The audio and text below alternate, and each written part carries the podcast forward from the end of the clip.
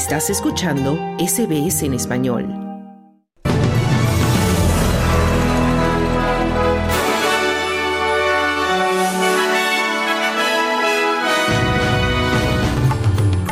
Llamamiento a funcionarios para que mejoren la seguridad en redes sociales ante espionaje extranjero.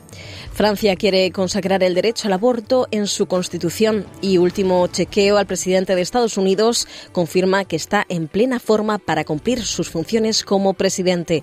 Estos son los titulares de este jueves 29 de febrero.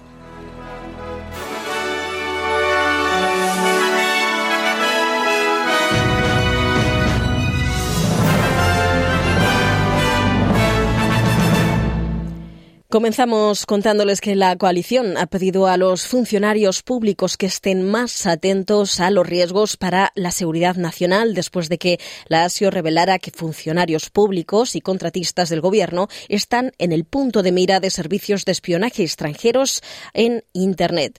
El portavoz de la oposición para asuntos del interior, James Patterson, afirma que se calcula que 14.000 australianos tienen su autorización de seguridad en un sitio de redes profesionales. Patterson asegura que hay que poner fin a ese comportamiento.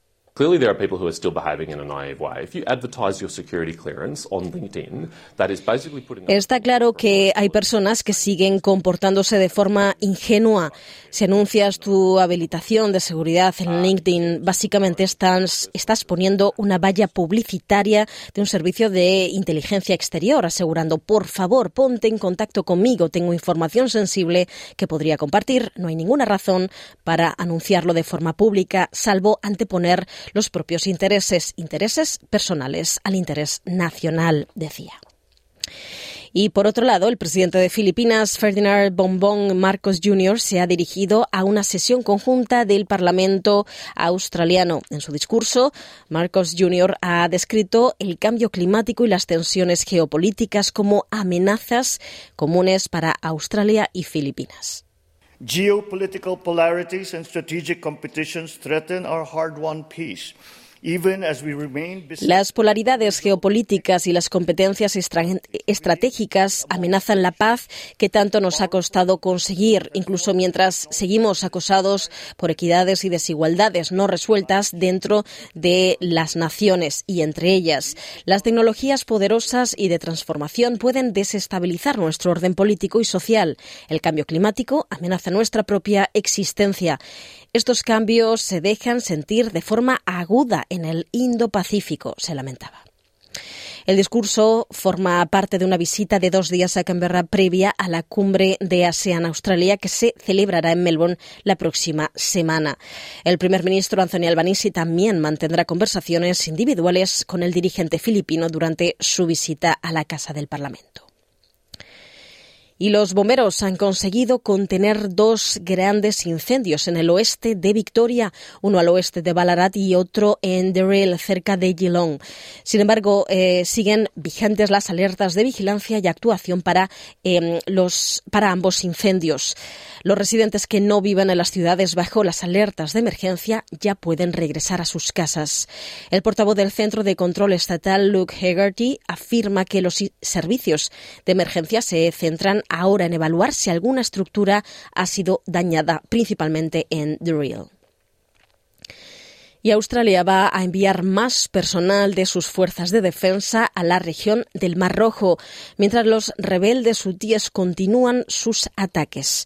Se desplegarán un total de seis miembros en los cuarteles generales de las unidades militares estadounidenses y británicas que están atacando objetivos en Yemen.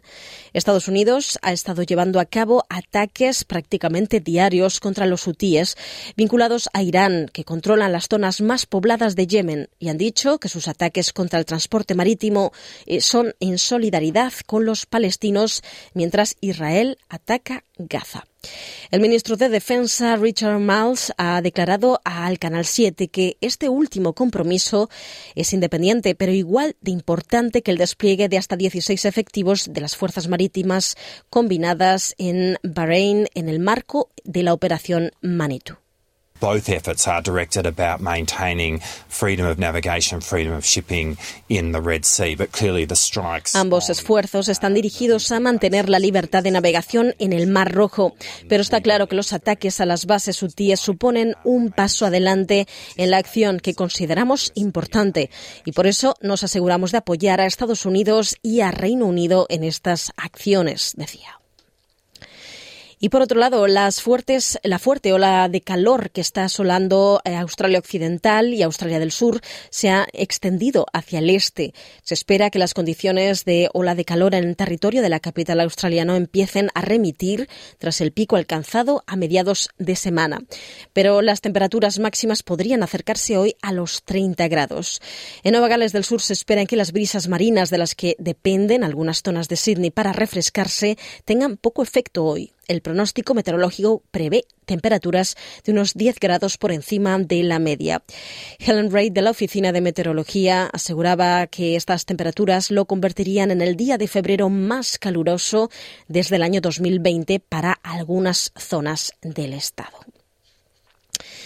Y la ministra de Sanidad ha defendido a uno de los influencers contratados para encabezar una nueva campaña contra el tabaquismo, tras revelarse que hay imágenes en las que se le ve eh, eh, con un cigarrillo electrónico. El diario australiano afirma que Jason Farbain publicó eh, la foto en su Instagram en el mes de junio, aunque parece que ya ha sido borrada. Mark Butler ha negado que las imágenes hayan debilitado el mensaje anti-vapeo del Gobierno. Y aseguran que en realidad se ajusta a la misión de la campaña y que dado el número de jóvenes usuarios que vapea sería más sorprendente que los influencers contratados para la campaña nunca hubieran usado uno antes y aumentan las llamadas de atención de que Australia se encuentra en medio de una crisis de salud pública a medida que aumenta el número de personas con trastornos alimentarios. La Fundación Butterfly calcula que 1.100.000 personas viven con este tipo de trastornos en el país, lo que supone un aumento del 21% desde 2012 y representa alrededor del 4.5% de la población del país. La Fundación ha publicado un nuevo informe que sugiere que el coste económico y social en 2023 fue de 66.900 millones de dólares, pero que la financiación gubernamental todavía no está a la altura. El director ejecutivo Jim Hungerford afirma que se necesitan programas universales de prevención en las escuelas, en grupos deportivos, en centros de trabajo y entornos en línea para promover una imagen corporal saludable y reducir el riesgo de trastorno alimentario lo antes posible. Y el Senado francés ha aprobado un proyecto de ley para consagrar en la Constitución el derecho de la mujer al aborto. La votación avanza una promesa hecha por el presidente Emmanuel Macron en respuesta a un retroceso en el derecho del aborto en Estados Unidos, porque la Cámara Baja de Francia, la Asamblea Nacional, aprobó por abrumadora mayoría la propuesta en el mes de enero. Esto supone que la medida pasará ahora a una sesión conjunta del Parlamento para su aprobación, prevista por una mayoría de tres quintos la próxima semana. El ministro de Justicia, Eric Dupont-Moretti, afirma que la votación es histórica. Nous serons le premier pays au monde à inscrire dans la Constitution Vamos a ser el primer país del mundo que consagra en la Constitución la libertad de las mujeres de controlar su cuerpo. Este voto reitera a quienes aún no lo saben que las mujeres de nuestro país son libres. Este voto reitera lo apegados que estamos todos a la libertad. Y Estados Unidos ha seguido apoyando los llamamientos en favor de un alto al fuego en Gaza con el argumento de que contribuiría en gran medida a aliviar la espiral de la crisis alimentaria. Esta semana ha llegado al norte de Gaza convoys cargados de alimentos, la primera entrega importante en un mes a la devastada zona donde, según Naciones Unidas, cientos de miles de palestinos padecen una hambruna cada vez mayor. El portavoz del Departamento de Estado estadounidense, Matthew Miller, afirma que la situación de seguridad seguridad ha impedido a los trabajadores humanitarios ocuparse de la situación humanitaria mientras continúan las conversaciones de paz en París.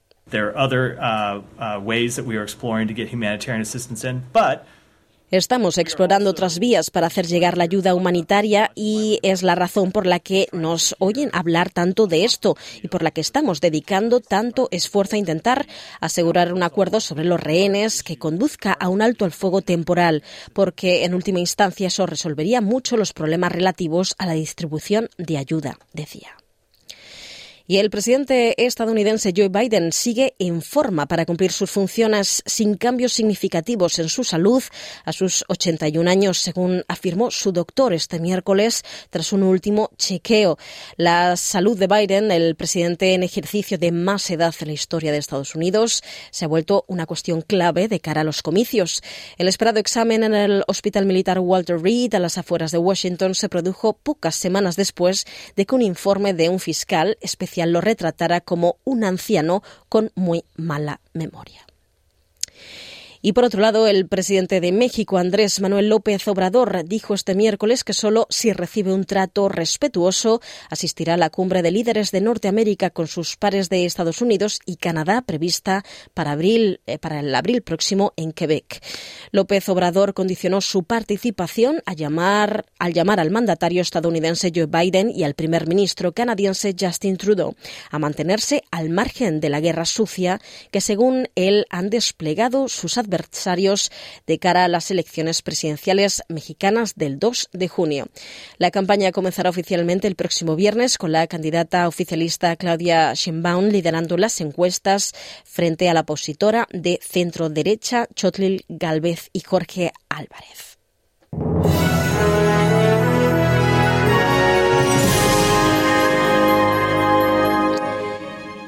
Y el pronóstico de tiempo para esta tarde son 33 grados de máxima en Perth en un día mayormente soleado, 27 grados de máxima en Adelaide en una tarde nublada, nubes en Melbourne con 25 grados centígrados de máxima. Canberra alcanzará los 34 grados en un día mayormente soleado.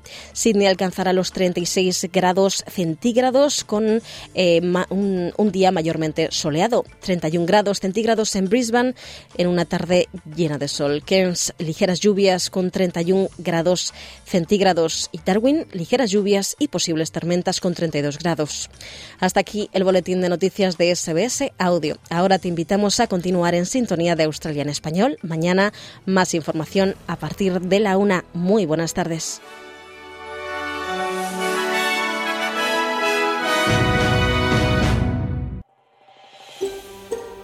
¿Quieres escuchar más historias como esta? Descárgatelas en Apple Podcasts, Google Podcasts, Spotify o en tu plataforma de podcast favorita.